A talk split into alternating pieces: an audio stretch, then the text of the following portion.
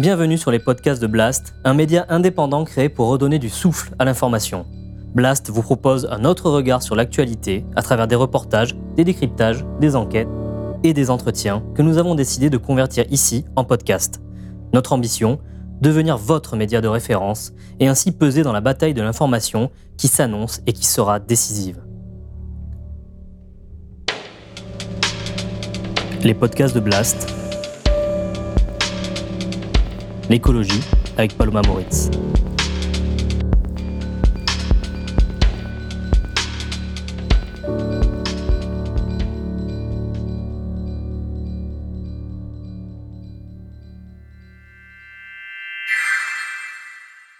Face à l'urgence écologique, au sentiment d'impuissance et d'absurdité qui peuvent parfois nous assaillir, nous avons plus que jamais besoin de trouver du sens, de rêver. Plus que jamais, nous avons besoin d'art, de nouveaux imaginaires. Les artistes ont un pouvoir insoupçonné pour nous aider à changer la trajectoire funeste des sociétés actuelles. Aujourd'hui, beaucoup renoncent à une position de simple spectateur ou spectatrice et mettent leur création au service d'un engagement pour créer des prises de conscience, mais aussi faire bouger les lignes. C'est à tous ces artistes que je veux donner la parole dans cette nouvelle série d'entretiens Écologie, art et engagement pour Blast. Pour ce premier numéro, je tenais à recevoir une chanteuse qui incarne un vent de changement, Pomme. À travers la poésie de ses titres et ses engagements, elle porte sa voix face à la destruction du vivant, aux dominations. Elle chante l'anxiété, la nature, les espèces en voie de disparition et reverse même une partie de ses revenus aux associations, le tout en faisant bouger l'industrie musicale. Avec Pomme, nous allons parler de son art, mais aussi de ses combats.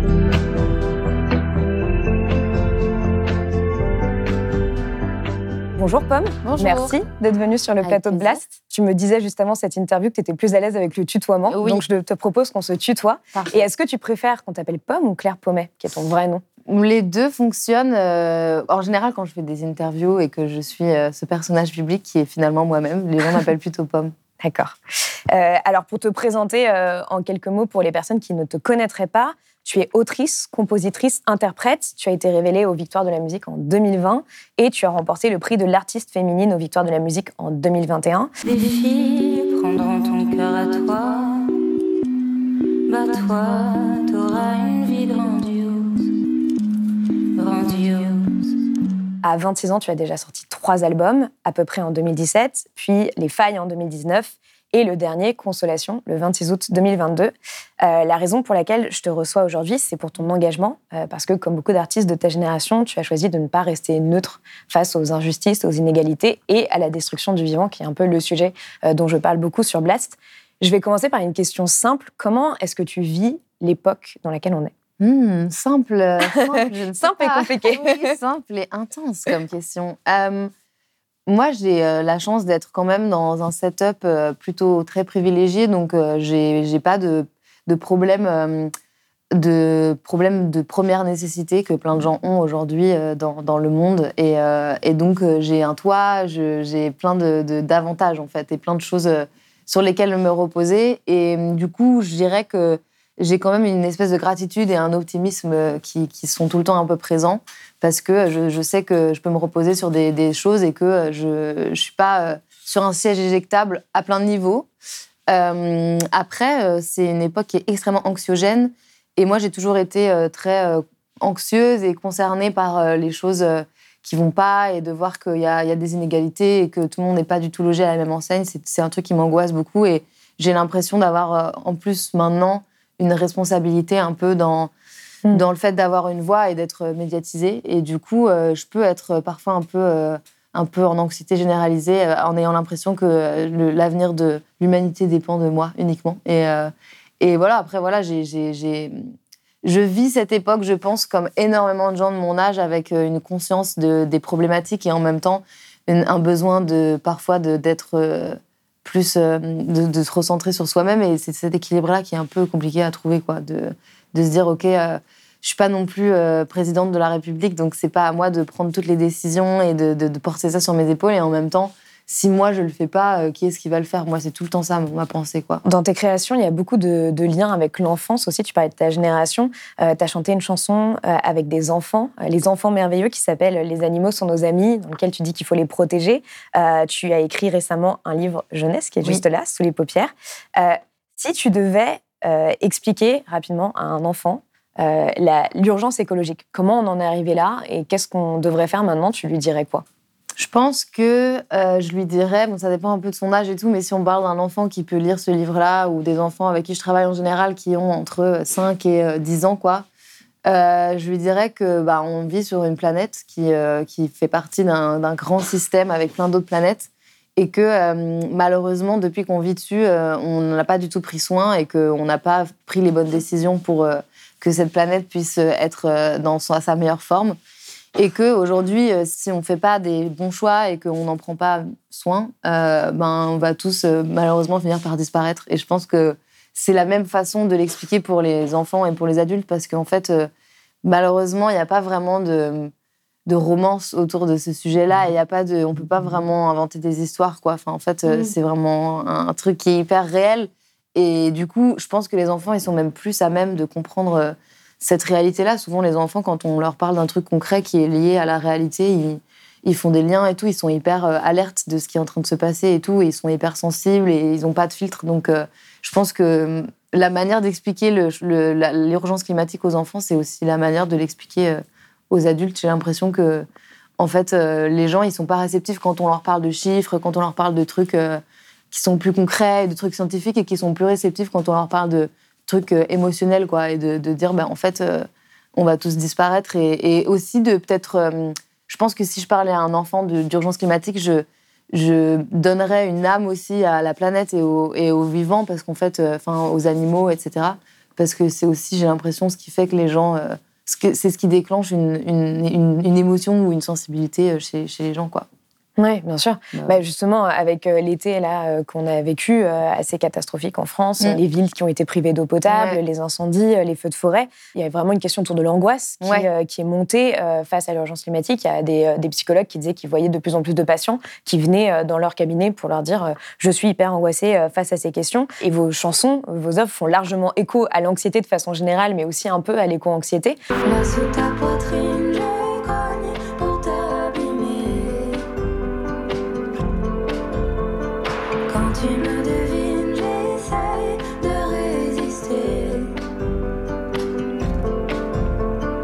parce que vous parlez beaucoup euh, aussi du, vivant, de, la nature. Est-ce qu'il n'y a pas quelque chose dans, le côté, en faisant votre propre thérapie, vous nous aidez euh, à faire la nôtre, de nous montrer comment est-ce qu'on peut faire face à l'angoisse aujourd'hui? Comment est-ce que vous, vous faites face à l'angoisse? Bah, c'est vrai que moi, j'ai toujours eu la chance de pouvoir transformer euh, mon anxiété, mes émotions négatives, ma tristesse euh, et mes émotions en général euh, en chansons. Et euh, ça a toujours été un processus euh, naturel pour moi. Depuis que je suis toute petite, j'ai toujours écrit euh, des, chansons, des textes, des poèmes. J'ai toujours euh, eu ce, voilà, ce procédé de, ressentir quelque chose. Et de... Moi, je suis incapable de parler de mes émotions euh, à l'oral et de dire, ouais, en fait, je me sens...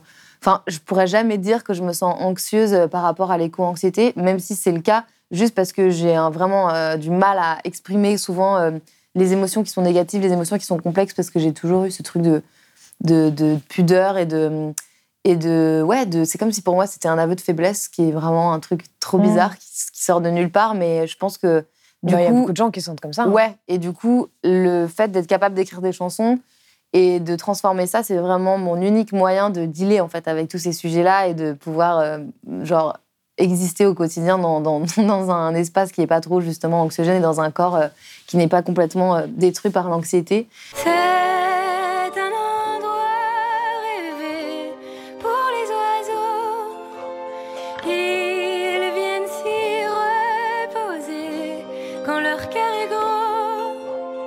Moi, c'est vraiment la manière dont je, dont je deal avec ça, c'est de, de faire de l'art et de créer. Et après, c'est marrant parce que il y a des chansons qui sont vraiment pensées comme des chansons qui parlent de sujets liés à l'environnement, comme ma chanson qui parlait des belugas, que j'avais écrite et composée euh, avec euh, un, organisme qui s'occupe des belugas au Québec.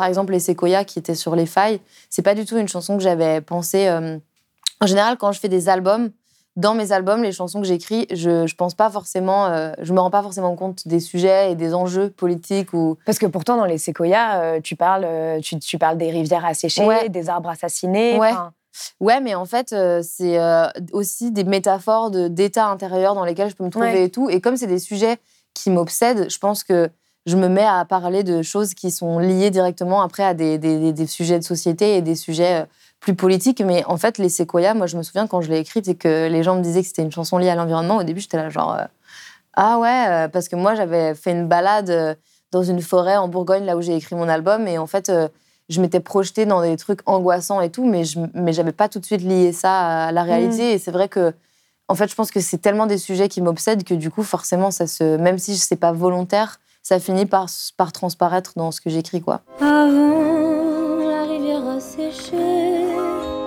avant que tout soit emporté, je veux retourner dans l'allée, entendre mes séquoias chanter.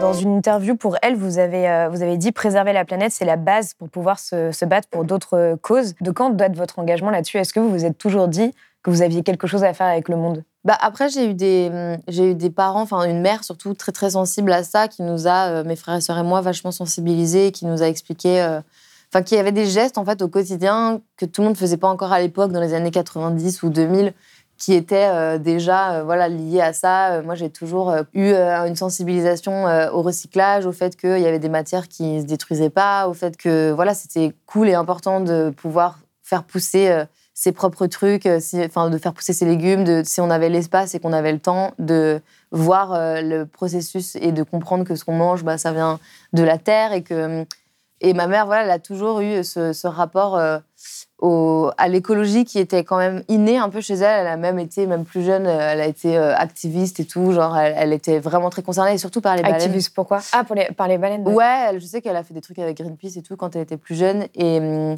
et elle, elle, elle est obsédée par les baleines, donc je pense que ça vient aussi un peu de ça. Et du coup, euh, même si c'était pas encore trop un sujet à l'époque, dans les années 90-2000, dans les médias, c'était moins urgent. Moi, à l'intérieur de ma maison, chez moi et tout, j'avais déjà un peu cette conscience-là. Et hum, après, je pense que comme c'est devenu vraiment une urgence dans les années où j'étais adolescente et qu'en fait tout le monde s'est mis à en parler, bah, ça a juste renforcé mon, mon sentiment que c'était important. Et je pense que ça m'a confirmé des choses que j'avais déjà euh, comprises plus jeune. Quoi. Donc, tu as grandi euh, avec ça, quoi. Ouais, Mm. Franchement, ce qui est un- une chance et pas du tout euh, le, le cas de plein de gens, parce qu'il y a plein de gens. Je pense que comme j'ai grandi dans une famille plus privilégiée, il y a aussi un truc qui est que mes parents, ils avaient le temps, ils avaient l'espace mental, je pense, de penser à ça quand il y a plein d'autres familles pour qui c'est pas du tout une priorité, parce Mm. que, comme je disais euh, au début, il y a d'autres priorités euh, vitales euh, dans Bien sûr. plein de pays et dans plein de familles et tout. Et je pense que dans ma famille, c'était il y avait de la place pour ce sujet-là, on avait de la place pour faire un potager, on avait de la place pour euh, en parler parce qu'on n'avait pas de problème de- d'argent ou de première nécessité. quoi. Dans un portrait euh, de vous sur Le Monde, euh, il est écrit Pomme incarne une jeunesse qui veut faire bouger les lignes du genre, de la sexualité, de l'amour et qui appelle à un soubresaut écologique et social. Est-ce que tu te reconnais dans ces lignes? Bah franchement ouais, mais je pense que je suis pas la seule. Je pense que je pense qu'il y a énormément de gens euh, qui sont issus de ma génération qui sont dans des questionnements permanents. J'ai l'impression que moi, ce qui m'anime aujourd'hui, c'est euh, la justice euh, sociale, mais aussi le fait d'être euh, ouverte et de jamais m'arrêter sur euh, mes positions. C'est-à-dire que j'ai l'impression d'être tout le temps en réflexion. Il y a des choses dont je suis sûre, il y a des, des valeurs auxquelles je, je tiens, etc. Mais je suis hyper curieuse et ouverte à rencontrer des gens différents et hum, à discuter. En fait, moi, ce que je trouve euh, important aujourd'hui, c'est d'ouvrir des discussions et que tout le monde se sente libre. J'ai l'impression qu'en France, on, est, euh, on, dit, voilà, on fait des débats, on est fort pour faire des débats, mais en fait, personne s'écoute vraiment et tout le monde vient au, débat avec euh, un- une position qui changera pas. Moi, c'est ce créneau-là qui m'anime.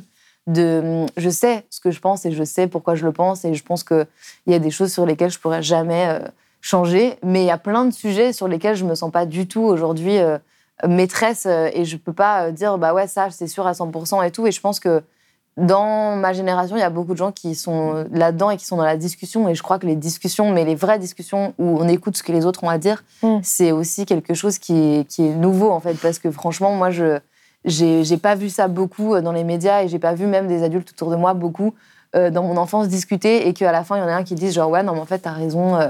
Et j'ai l'impression que c'est quelque chose qu'on cultive pas beaucoup, ce truc de se remettre en question et de se dire bah en fait, euh, j'avais tort.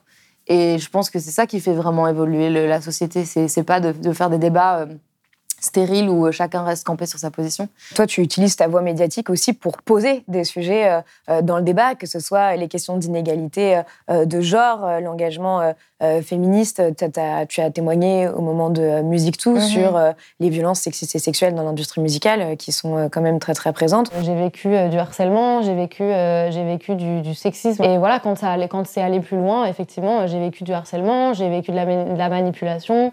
Euh, à un moment donné, euh, j'avais 16 ans et, euh, et on me disait comment, euh, comment m'habiller, comment me comporter. Ou même encore aux victoires de la musique, tu, tu disais que tu te sentais mal Mm. parce que en fait Aya Nakamura n'avait pas eu de récompense et, et- et en faisant ça tu dénonçais un racisme Mhm. institutionnel donc en faisant ça en quelque sorte tu, tu déranges tu bouscules ouais. un peu quand même non? Ah ouais, bah oui, je, je me suis fait insulter par plein de gens et tout après ça parce que les gens ils me disaient ouais, mais pourquoi t'as pris la victoire si euh, tu la voulais pas? Et en fait, je, pas du tout euh, le sujet. En fait, moi, je trouvais que je la méritais.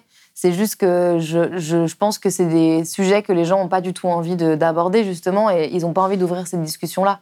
Et en fait, bah, ne pas vouloir parler de ces sujets-là, c'est justement abandonner l'idée que ça peut changer et et c'est surtout ce qui est horrible dans le cas du racisme, c'est que ne pas, ne pas vouloir euh, aborder ce sujet-là en France, c'est complètement invisibiliser tellement de gens qui, au quotidien, vivent des trucs euh, affreux, en fait. Et je pense que, je pense que hum, c'est beaucoup plus facile pour moi, déjà, en tant que personne blanche, de parler de ça dans les médias et je vais me faire vachement moins insulter que n'importe qui qui n'est pas blanc. Et je pense que, du coup, enfin, moi, j'ai vraiment l'impression que moi, je, suis née du bon côté et que, en fait, si moi, j'aborde pas ces sujets-là, et d'autant plus le racisme et des sujets qui me concernent pas directement et qui sont pas des injustices que je vis au quotidien, mais qui sont des trucs auxquels j'assiste.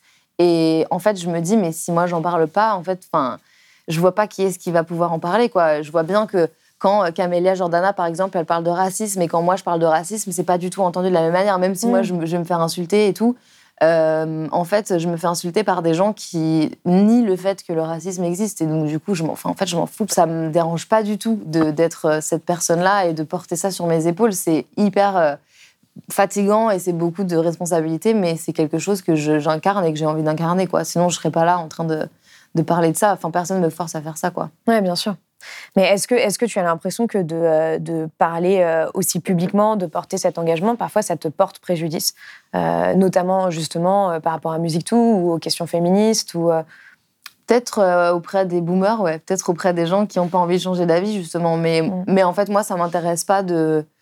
En fait, si les gens sont pas capables de discuter, bah, je vois pas trop en quoi ils vont trouver de, quelque chose de, de, de- de chouette dans ma musique. Parce qu'en fait, euh, moi, ce qui m'intéresse, c'est bien sûr que les gens découvrent ma musique et que ma musique puisse être entendue par le maximum de monde. Mais ma musique, ça parle de moi intimement et de ce qui m'anime intimement. Et donc, c'est indissociable de mes valeurs et de mes combats et tout. Et même si, quand je compose et que j'écris de la musique, comme je disais, il n'y a rien de politique et que, en fait, euh, moi, c'est un- une zone, la création, qui est une zone de liberté totale où je pense pas du tout à, l'impact que ça va avoir, etc. Mais après, quand je fais une interview, c'est vraiment moi. Enfin, je fais pas une interview euh, en chantant une chanson de mon album. Donc, forcément, il y a quelque chose de ma personnalité qui est intime et qui est donc euh, indissociable de mon album. Et je pense que, du coup, c'est dur de dissocier euh, la personne que je suis de, de, de, de, de ce que je fais, en fait. Et c'est comme euh, tous, les, tous les artistes. euh, Ouais, donc quand vous écrivez une chanson, vous vous dites pas forcément je vais essayer de mettre en avant telle thématique. Par exemple, On brûlera, c'est quand même une chanson euh, qui peut être euh, vue comme une chanson de défense des droits LGBT, Bah non. QIA+. On brûlera toutes les deux en enfer, mon ange. J'ai prévu nos adieux à la terre, mon ange. Et je veux partir avec toi. Et en fait, vous vous dites euh, non, c'est une chanson où je parle de moi et euh, Bah ouais, en fait, fous, euh, de la façon dont les gens le- l'aperçoivent. bah, c'est surtout que. euh, Parce que j'ai vu que c'était dépeint comme ça en fait Ouais. dans la part des articles qui parlaient de la chanson. C'est pour ça que ça m'interpellait Bah, parce non, que je me disais mais pourquoi mais... Bah, juste parce que les gens n'ont pas l'habitude que les gens soient libres et que les gens se sentent euh, assez à l'aise dans une société pour parler de leur sexualité, quelle qu'elle soit. Et en fait, euh, c'est moi, je trouve ça grave que les gens trouve qu'une chanson qui parle d'un- d'une histoire d'amour entre deux femmes soit une chanson militante aujourd'hui Mm. en 2022 parce que ça veut dire que les gens ils pensent que c'est encore pas normal de- de- de- d'être lesbienne ou d'être gay ou d'être bi. Enfin, en fait, Ouais, euh, et en essayant de le présenter comme quelque chose de positif, Ouais. en disant ah elle défend les bah, droits. c'est hyper euh, maladroit ouais. parce qu'en Mm. fait, euh, Non mais ça m'a interpellée aussi Bah quand j'ai lu ça dans plusieurs articles. Je me disais mais ça veut juste dire que en fait, moi, je pourrais jamais appartenir à la société. Si c'est si le cas, ça veut dire que moi, je suis toujours en dehors de la société et que je suis Mm. toujours euh, une espèce de, de- de figure euh, qui n'appartient pas euh, à la société. Et en fait, ça, c'est impossible. Enfin, ou alors, on retourne tous au Moyen Âge et, et, et on, et on brûle les sorcières, quoi. Enfin, en fait, il y a vraiment ah, un vous avez truc une chanson qui s'appelle Sorcière. d'ailleurs. Ouais, aussi. non, non, mais non, non, mais il y a vraiment un truc dans ma création qui est complètement en dehors de toute politique et qui est justement un espace sacré qui doit rester sacré. Et en fait, jamais de la vie, je vais écrire une chanson en me disant alors là, je vais parler euh, de la loi, euh, machin. Enfin, en fait, Non, c'est juste que ça rencontre aussi une bah, époque c'est juste que ça sort. donné, comme les exactement, c'est ça qui est intéressant, c'est Mm. que ça sort dans des moments où parfois il se passe des choses. Et en fait, c'est marrant parce que bon, ça a fait pareil avec ma chanson Grandiose où je parle de mon désir de maternité qui est hyper complexe parce que euh, soit je suis avec une femme ou soit je suis toute seule ou même en fait le désir de maternité de toute façon c'est complexe et c'est une chanson qui est Bah, moi, surtout pour notre génération. quoi. Voilà, qui est De une se chanson poser la qui est- question euh, bah ouais. face à l'urgence, est-ce qu'on a envie de mettre Exactement, et c'est une chanson qui est complètement euh, dénuée de toute euh, politique. Vraiment, enfin, c'est une chanson que j'ai écrite dans l'intimité la plus pure, euh, où vraiment je, je venais de me séparer. J'étais là, mais en fait, euh, quel étrange monde et quel étrange concept que la maternité. Depuis que je n'ai pas le droit, je veux un enfant dans le ventre. J'aurais sûrement dû taire parfois l'envie si grande et menaçante. Et en fait, elle est sortie juste au moment des débats sur la loi sur la PMA. Mais si elle était sortie euh, il y a 15 ans, peut-être que personne ne l'aurait jamais associée à ça. Et en fait, c'est Mm. hyper intéressant de comprendre dans quel contexte politique les chansons et l'art en général euh, sont présentés. Parce qu'en fait, euh, je pense qu'il faut décontextualiser parfois. Parfois, c'est important mais euh, de contextualiser. Mais en fait, euh, il y a un truc où moi, les chansons que je fais, souvent, c'est des chansons d'amour, c'est des chansons d'amitié, c'est des chansons qui parlent de liberté. Et en fait, euh, on vit dans une époque où tout est hyper politisé et où parfois c'est nécessaire. Et moi, aujourd'hui, ça me dérange pas du tout d'être politisé parce que je trouve que c'est positif d'avoir des figures de femmes lesbiennes, bi, d'avoir des hommes gays, etc., des personnes trans, des personnes racisées dans les médias. Mais si un jour je pouvais juste appartenir à la société et être une femme et être, Être un juste individu, toi, en fait. ce serait génial. Ouais. Franchement, euh, j'adorerais. Mais aujourd'hui, je pense que j'ai les épaules pour euh, vivre tout ça et tout, et que je serais, voilà, encore une fois, je serais chez moi si j'avais pas envie de parler de tout ça. Mais euh, c'est assez fou à quel point, euh, dès qu'on n'est pas, du, pas exactement dans le moule, ben, on est toujours ramené à ce qui ne ressemble pas au reste du monde, quoi, tout le temps. Mm. Mais voilà, en même temps, c'est nécessaire dans plein de situations. Il y a aussi plein de gens qui m'écrivent pour me dire bah moi, dans mon pays, c'est illégal, donc je suis hyper contente de pouvoir écouter de la musique. euh, Et pour eux, c'est un étendard. Et en fait, Mm. euh, c'est vrai aussi que dépendamment de la réalité et encore une fois du contexte politique, ça n'a pas du tout la même valeur. Mais euh, en France, je pense qu'aujourd'hui, on pourrait euh, se dire que les, les gens qui, qui les, les, les gays, les lesbiennes, les bi, les personnes trans sont, doivent être intégrés dans la société comme des, comme des individus et des citoyens et des citoyennes. Quoi. Mm. Et je pense que malheureusement, c'est pas encore le cas. Et la preuve en est que euh, bah, les gens font des titres d'articles avec euh, la sexualité des, des, des artistes alors que c'est pas du tout le. Oui, alors que quand un artiste est hétéro ou une artiste est hétéro, personne ne Pas dit cet artiste hétéro qui. Euh, oui. C'est un, un- un drapeau de l'hétérosexualité. Enfin, Mm. Mais ouais, non, ça, bah, ça montre où on en est en fait en tant que société par rapport à ces sujets-là. quoi. Alors, tu disais justement que tu pouvais pas forcément contrôler la façon dont tes chansons étaient reçues, mais si tu pouvais euh, le choisir en quelque sorte, dire quels sont les messages que tu as envie de faire passer à travers tes créations, ce serait quoi? Bah, c'est des messages d'amour, c'est des messages euh, d'espoir, c'est des messages d'acceptation en fait, beaucoup. C'est de, c'est beaucoup d'acceptation de moi-même et qui du coup, je pense, euh, peut, enfin j'espère en tout cas, peut avoir une portée euh, d'acceptation euh, des autres dans le sens où euh, moi, j'ai toute, la, toute, la, toute ma vie, j'ai écouté de la musique qui m'a aidé à, à m'accepter. J'ai écouté des chansons qui m'ont fait me sentir moins seule et qui m'ont euh, réconfortée et consolée justement. Et du coup, j'ai envie euh, intimement et humblement que ça soit la même chose pour les gens qui écoutent ma musique. Quoi. Justement, euh, face à l'urgence écologique, il y a un peu toute cette question de comment est-ce qu'on redéfinit les relations entre, entre êtres vivants, entre humains, euh, comment est-ce qu'on crée aussi plus d'entraide. Euh, je sais qu'à ton échelle, tu es euh, très engagée sur ces questions, mais tu l'es aussi à travers ton travail. On en a parlé un peu plus tôt. Euh, donc le titre euh, À perte de vue, Oui. où tu parles de la disparition euh, euh, des cétacés, et plus particulièrement des belugas. Si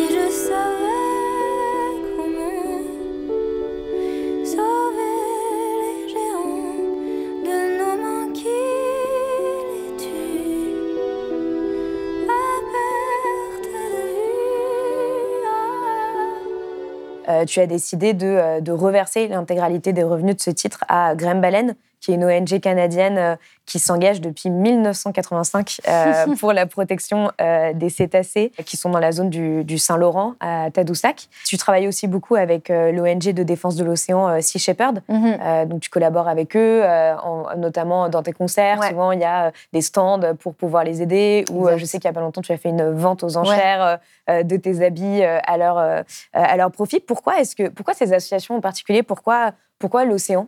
Quoi la protection de la bah, biodiversité marine Je euh, pense que du coup, comme ma mère euh, a toujours eu cette passion des baleines et que vraiment ma mère, elle a des bijoux de baleines, des posters de baleines, elle a vraiment cette obsession et que quand même la baleine et les baleines en général, c'est un des animaux, je trouve, les plus fascinants qui existent. On parle des, des, des, vaches, des moutons, on parle du fait qu'il faut arrêter de manger de la viande et tout, mais souvent les gens font ça au, profit de l'océan et disent ouais, du coup, je continue à manger du poisson et en fait... Euh, quand on s'enseigne un peu, on se rend compte que la mer, euh, c'est mais parfois pire en fait que, ce qui se passe sur Terre et ce qui se passe dans l'océan avec euh, le plastique, avec euh, la pêche industrielle, avec juste la pollution de l'océan et, le fait que tout soit complètement déréglé. Moi, ça m'angoisse plus presque mm. de regarder ce qui se passe dans l'océan.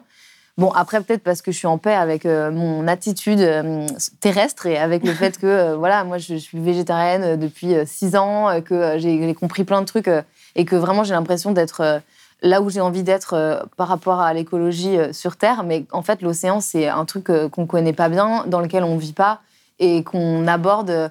Enfin, j'ai l'impression que l'océan, c'est un peu comme aller en vacances quelque part et, genre faire n'importe quoi et puis après revenir chez soi. Et en fait, les baleines, c'est un peu pour moi les, les de l'océan et j'ai l'impression que qu'on sous-estime euh, plein de choses euh, dans, cette protection de marine de l'océan. Et c'est vrai que, voilà, je pense que cette obsession qu'avait ma mère, euh, enfin, qu'a toujours ma mère d'ailleurs pour les baleines, d'ailleurs, elle n'en a jamais vu. et ça, c'est vraiment un truc qu'on doit, qu'on doit traiter. Parce que moi, j'en ai vu plein de fois, parce qu'en fait, en allant beaucoup au Québec, il y a énormément de baleines là-bas. Il y a toute une colonie de belugas qui sont résidents du Saint-Laurent, qui font plus du tout de migration, qui restent là-bas.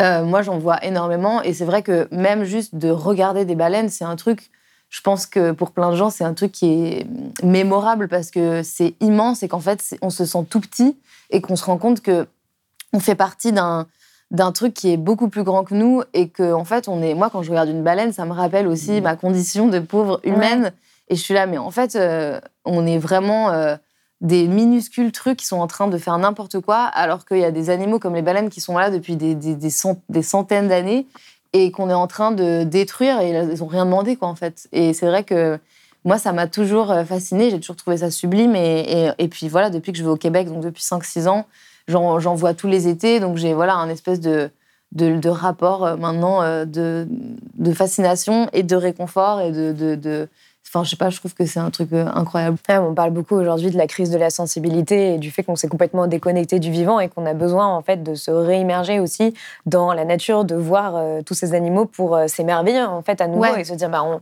évidemment qu'on a envie de protéger ça et bah qu'on n'a absolument pas envie que ces baleines disparaissent. Si on parle un peu plus de l'industrie musicale, tu as mis en place un certain nombre de choses mm. avec ton label Universal Music. La première chose, moi j'avais vu ça dans une interview il y a quelques années, il me semble que tu as insisté pour que ton, le packaging en fait euh, de tes albums soit beaucoup plus éco-responsable, sans un carton, et que apparemment derrière ça s'est pérennisé. Euh, donc ils ont mis ça en place avec d'autres artistes. Est-ce que tu peux me raconter ça? Ouais, bah en fait donc euh, sur mon premier album qui s'était pas très bien passé en termes de direction artistique, de liberté et tout, donc j'avais pas, pas du tout mis ça en place parce que c'était justement on parlait du fait que souvent l'écologie malheureusement c'est pas du tout une priorité parce que parfois t'as pas le, temps ou l'espace de pouvoir y penser. Donc sur le premier album, c'était ça. Et puis j'avais pas non plus le statut, je pense, qui me permettait de pouvoir dire, voilà, de mettre mon point sur la table et de dire, euh, ouais, bah là, ça va être recyclé. Donc euh, même si c'était un sujet dans ma vie, c'était pas du tout quelque chose que je pouvais amener sur la table à ce moment-là. Ensuite, pour Les Failles, qui était mon deuxième album, j'avais beaucoup plus d'assises et j'étais beaucoup plus confiante et tout. Et j'ai dit, bon, là, les gars, en fait, c'est plus possible. Euh, les espèces de, de, de, boîtes en plastique, là, en en, espèce de cristal plastique euh, de CD euh, qui se casse et qui en plus sont du gros plastique, pas du tout euh, recyclable ni recyclé et tout. Moi, c'est impossible pour moi de proposer ça aux gens. Donc, est-ce qu'on peut faire affaire avec une entreprise qui fait des, des, digipacks qu'on appelle, donc qui est l'emballage de l'album en papier, en carton recyclé? Et alors au début, on m'a dit ouais, bah en fait, il y en avait deux en France et elles ont fermé parce que plus personne fait ça et tout. Donc euh, on va voir comment on peut faire et tout. Et en fait, euh, du coup, je pense que hum, le fait de moi de vraiment insister, moi j'ai dit moi de toute façon c'est mort, c'est ça ou rien. Bon, malheureusement, il y a toujours maintenant il est recyclé aussi ou recyclable, je sais plus. Je pense qu'il est recyclé mais pas recyclable. Il y a toujours le petit cellophane Ouais, qui est obligatoire, mais dans tous les produits du monde quasiment. Je sais pas si c'est possible légalement de l'enlever parce qu'en fait comme c'est une protection Mm. et que euh, c'est une garantie euh, de, de bonne qualité, ça ils veulent pas l'enlever donc maintenant ils le font en plastique recyclé. Mais donc tout le reste du cellophane et du CD évidemment qui est dans une matière qui est en alu, enfin je sais pas trop ce que c'est un CD mais voilà, c'est donc que du carton recyclé. Et en fait je pense que après, je sais pas si ça a un lien avec le fait que du coup euh, les entreprises qui faisaient des, des, des digipacks en carton recyclé euh, euh, n'étaient plus du tout pérennes. Bah, Universal, ils ont mis, ils ont instauré cette règle en fait pour tous les artistes Universal. Donc en fait, tous les artistes Universal en France ont maintenant des digipacks euh, en carton recyclé. Je sais pas trop euh, si, bon, peut-être ils ont trouvé que c'était une bonne idée, mais en même temps, je me dis, il y a, d'autres gens avant qui avaient eu cette idée, donc je comprends pas pourquoi Ouais. ils l'ont pas fait avant. Donc je me demande euh, Donc un peu, potentiellement, c'est peut-être lié à toi, quoi. bah peut-être. ouais. En tout cas, euh, je pense que ça, ça a remis le sujet sur le, le tapis et que et qu'ensuite ils se sont dit bon bah en fait c'est vrai que ça n'a pas de sens quoi de faire des albums emballés dans du gros plastique. Enfin c'est absurde quoi. Surtout que à leur échelle, enfin Universal, il y a énormément de CD qui sont imprimés quoi. C'est-à-dire Mm. qu'on parle de quantité astronomique. Moi euh, J'en ai vendu un certain nombre, mais il y a des gens qui en vendent des millions. Et euh, en fait, quand tu vends des millions d'albums emballés dans du plastique, c'est vraiment un enfer, quoi. Donc, Ouais, euh, et puis il y a aussi une question de symbole, c'est-à-dire que les Ouais. industries musicales, elles, euh, elles, elles vont créer aussi des nouvelles normes. Donc, euh, si à partir du moment où on en voit qui font ça, bah, il y en a d'autres qui vont suivre. C'est un exactement. peu comme dans les médias, enfin, c'est un peu comme Ouais. partout, quoi. Et tu as créé aussi ton potager, Ouais. euh, Universal Music. Donc, Ouais. c'est, à quoi, à quoi il ressemble? Comment est-ce que tu as fait ça? Comment est-ce que tu as réussi à les convaincre d'avoir un, un potager dans les. Je crois que j'ai quand même un, un- un petit pouvoir de, de, euh, de persuasion, visiblement, parce que quand même, en général, quand je, quand je demande des trucs, euh, les gens, euh, les gens acceptent. Alors peut-être que je suis polie aussi, je sais pas, mais en tout cas, je leur ai dit, bon, vous avez un, un espace euh, qui est une cour, euh, je sais pas, ça doit faire 100 mètres carrés, il y a rien, il y a des vieilles dalles, du vieux gazon, une vieille statue. euh, C'était vraiment inexploité Ouais. dans un espace qui appartenait à mon label, c'est-à-dire que les quatre euh, bâtiments autour de cette cour étaient tous euh, des bâtiments Universal. Donc je leur ai dit, mais euh, pourquoi vous faites rien avec cette cour? Parce qu'en fait, euh, c'est immense. et moi, je suis sur des listes d'attente de jardins partagés partout dans Paris où en fait, j'ai pas, j'ai pas d'espace, j'ai pas, j'ai pas un jardin dans mon appart à Paris parce Ouais. que personne qui n'est pas multimillionnaire n'a un jardin à Non, c'est clair. Et donc, je leur ai dit, on moi, a des petits bacs sur, son, sur Voilà. sa fenêtre. Si je leur ai dit, mais- moi, c'est mon, je crève d'envie de, de pouvoir euh, cultiver des trucs et d'avoir ce rapport à la terre à Paris que j'avais quand j'étais enfant à Lyon, enfin en banlieue lyonnaise.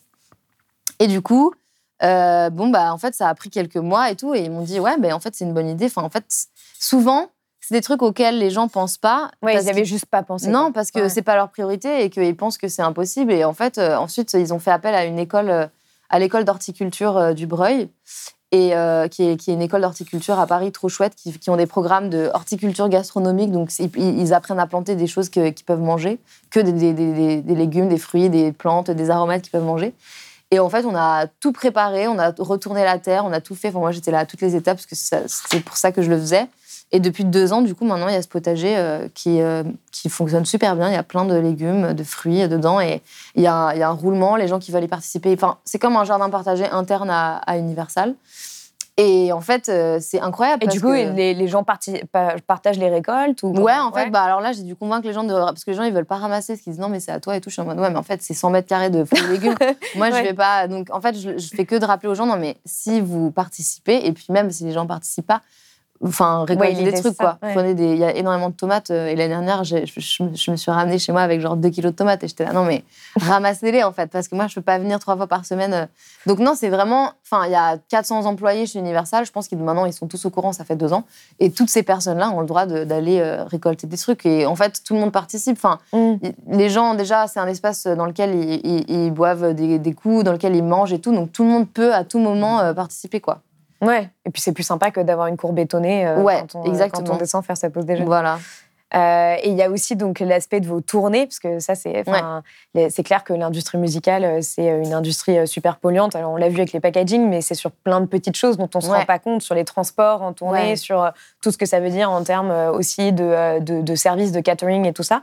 Euh, et, euh, et donc, tu as commencé un petit peu à euh, réduire autant que tu pouvais l'empreinte Ouais. carbone de tes tournées, mais de ce que j'ai compris, tu t'es associé là avec euh, le collectif On est prêt euh, pour essayer de vraiment travailler à quelque chose de plus systémique Ouais. euh, et potentiellement même d'avoir une charte pour les personnes qui travaillent avec toi euh, pour qu'ils suivent un certain nombre de choses. Est-ce que tu peux m'en dire un petit peu plus? Parce que j'ai pas eu beaucoup plus de détails là-dessus. Euh, La tournée d'avant, j'avais déjà mis des choses en place. C'était une tournée qui était euh, végétarienne, où tous les caterings étaient végétariens. Donc même les membres de l'équipe qui n'étaient pas forcément végétariens le reste du temps, sur ces journées-là de la tournée, étaient végétariens parce que je me suis dit que c'était plus simple de faire un catering végétarien plutôt que de vérifier à chaque fois d'où provient la viande, d'où provient le poisson, comment, euh, enfin voilà, comment ça se passe et tout. Parce que souvent c'est un peu ça le problème, c'est que c'est pas hyper transparent.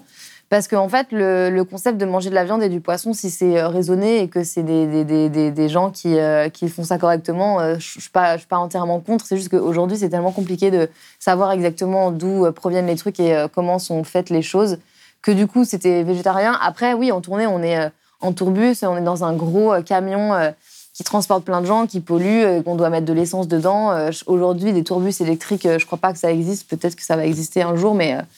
en tout cas, j'avais fait ce qui était en mon pouvoir. Et là, pour aller plus loin, en fait, oui, c'est sûr que je me suis dit que c'était mieux de faire appel à des gens dont c'est le métier ou des gens qui font ça au quotidien, des activistes, mais même des entreprises qui aident les, bah, les, les, les, les, secteurs euh, de la musique, euh, du cinéma, euh, de la télé à être le moins polluant possible. Et donc, ce qui est compliqué, c'est que on arrive vite à des limites de bah, de logistique, de, c'est-à-dire que voilà, on peut pas, euh, on peut pas arrêter de se déplacer, on peut pas arrêter de manger, on peut pas arrêter de, de, de- bah, si on fait un concert, il y a tout un tas de trucs de techniques, de d'électricité, de Mm. d'énergie qui sont dépensées, et donc euh, j'essaie de voir. C'est pour ça que j'ai demandé à, on est prêt aussi de me mettre en lien avec des gens, etc., pour voir comment je peux aller plus loin et si je peux aller Ouais. plus loin, parce que si ça se trouve, Et des artistes aussi qui font déjà ça, parce que je sais qu'il y a, il y a aussi, par exemple, de plus en plus de festivals qui sont Ouais. conseillés sur le fait de réduire leur empreinte carbone Ouais. et tout ça. Exact. Je suis assez curieuse de voir comment je peux aller plus loin parce que j'ai l'impression que après on est un peu euh, on est un peu bloqué par certaines contraintes qu'on a dans cette industrie là quoi.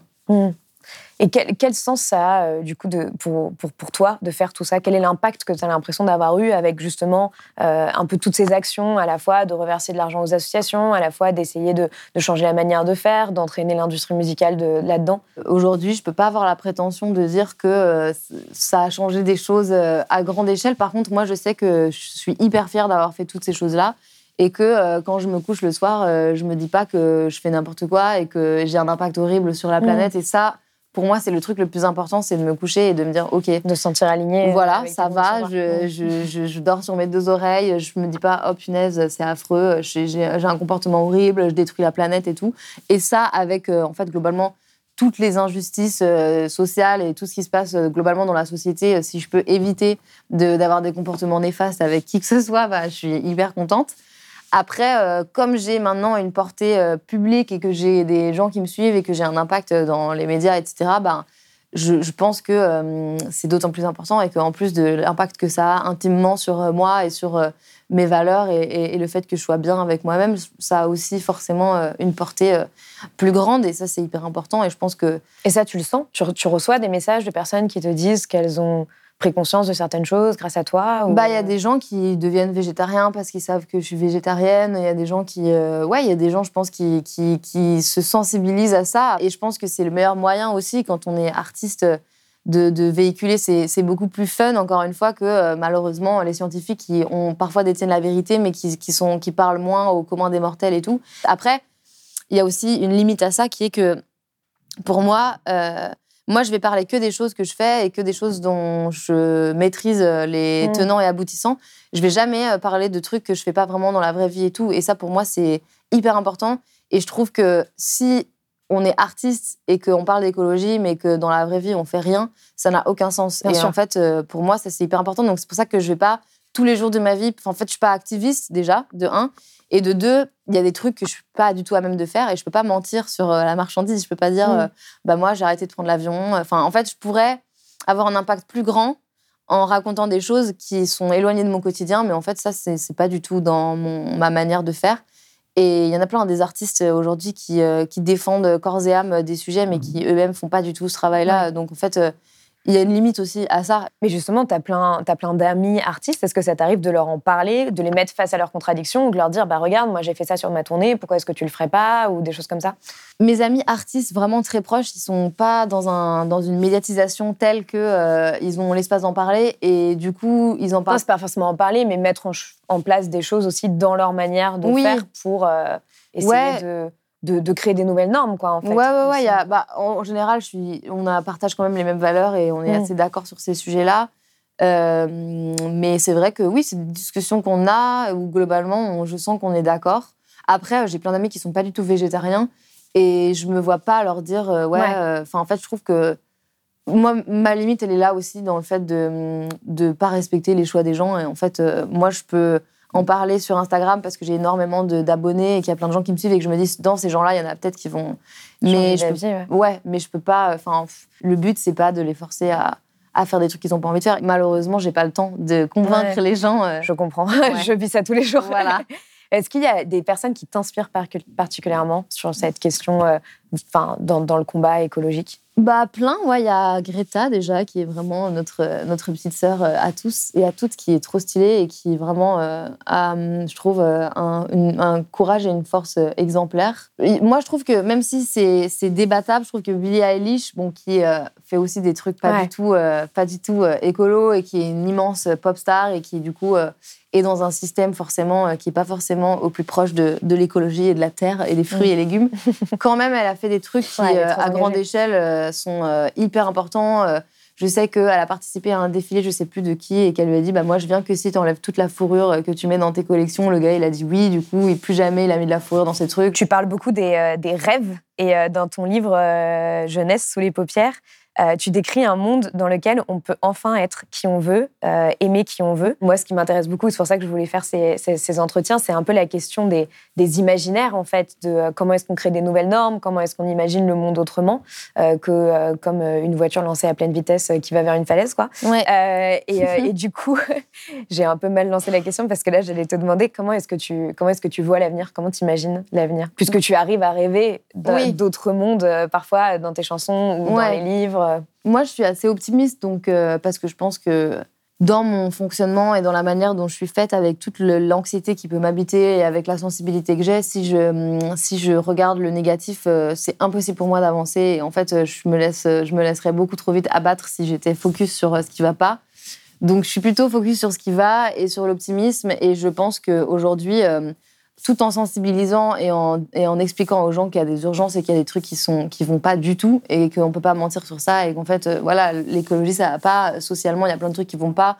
Euh, on est dans des, espèces de d'extrêmes entre les gens qui sont riches les gens qui sont pauvres les gens qui sont privilégiés les gens qui ont qui ont accès à rien et tout. Ça c'est une réalité. Après euh, moi je suis, obligée dans, dans voilà dans comment je suis faite et comment je suis construite de penser que ça peut changer et que et que c'est qu'il y a encore de l'espoir. Et en fait j'ai l'impression que sinon euh, sinon c'est la fin de tout. Et en fait moi je je peux pas me dire que euh, tout ce qu'on met en place et, toute l'énergie que plein de gens quand même euh, mettent dans ces sujets-là sera vaine. C'est impossible pour moi. Et puis j'ai même un truc qui va plus loin que ça où je me dis que tous les gens qui, qui vivent des injustices et tout ça peut pas être pour rien. Et que et que pour moi c'est impossible que qu'à un moment donné il y ait pas des qu'il n'y ait pas une justice dans tout ça, parce que sinon, je trouve que c'est, ça donne envie justement de se jeter d'une falaise. Quoi. Donc, euh, Mhm. en fait, euh, pour moi, il y a encore énormément de travail et- il faut continuer à croire que ça peut changer, parce que c'est la seule option qu'on a, en fait. Genre, on n'a pas d'option euh, d'abandonner, parce que, en fait, euh, sinon, on met toute l'humanité en péril et tout le monde dans, un, dans, une, grande, dans une grande merde, si je puis dire. Donc, je pense que je pense que être optimiste tout en étant conscient, c'est un peu euh, pour moi la, meilleure manière de d'entrevoir l'avenir. Alors dernière question, est-ce que tu aurais euh, une œuvre, une chanson ou un conseil à donner ou une dernière chose que tu aurais envie de, de dire euh, aux personnes qui nous écoutent? Ah, de façon générale, je pense que hum, une, une artiste qui euh, lie euh, à la fois l'imaginaire, l'enfance, euh, la nature, l'écologie, le féminisme, euh, que j'aime beaucoup et que peu de gens connaissent, qui s'appelle Tove Jansson, qui est une suédoise qui a une suédoise, une finlandaise pardon, qui a créé les personnages qui s'appellent les Moumines. qui a en fait été connue surtout pour les petits personnages qu'elle a créés pour les enfants, mais qui a écrit des livres magnifiques sur bah, sa, son enfance en Finlande, sur le féminisme, le fait qu'elle était bisexuelle dans les années 50 et tout. Je pense que c'est une artiste qui mérite d'être plus connue et qui euh, est un peu à la croisée de tous les thèmes euh, qui, moi, m'intéressent dans la vie. Et euh, voilà, Tove Jansson, elle s'appelle. Ben, merci beaucoup. Merci. Si vous avez aimé ce podcast, s'il vous a été utile, n'oubliez pas de nous mettre des étoiles ou de le partager autour de vous ou sur vos réseaux sociaux. Blast est un média indépendant, et si tous nos contenus sont en libre accès, c'est grâce au soutien financier de nos blasters et abonnés. Pour nous soutenir, faire un don unique ou mensuel, rendez-vous sur blast-info.fr slash soutenir. Blast, c'est aussi une web télé disponible sur YouTube et Peertube et présente sur tous les réseaux sociaux. Alors suivez-nous pour ne rien rater de nos contenus et abonnez-vous à notre chaîne YouTube.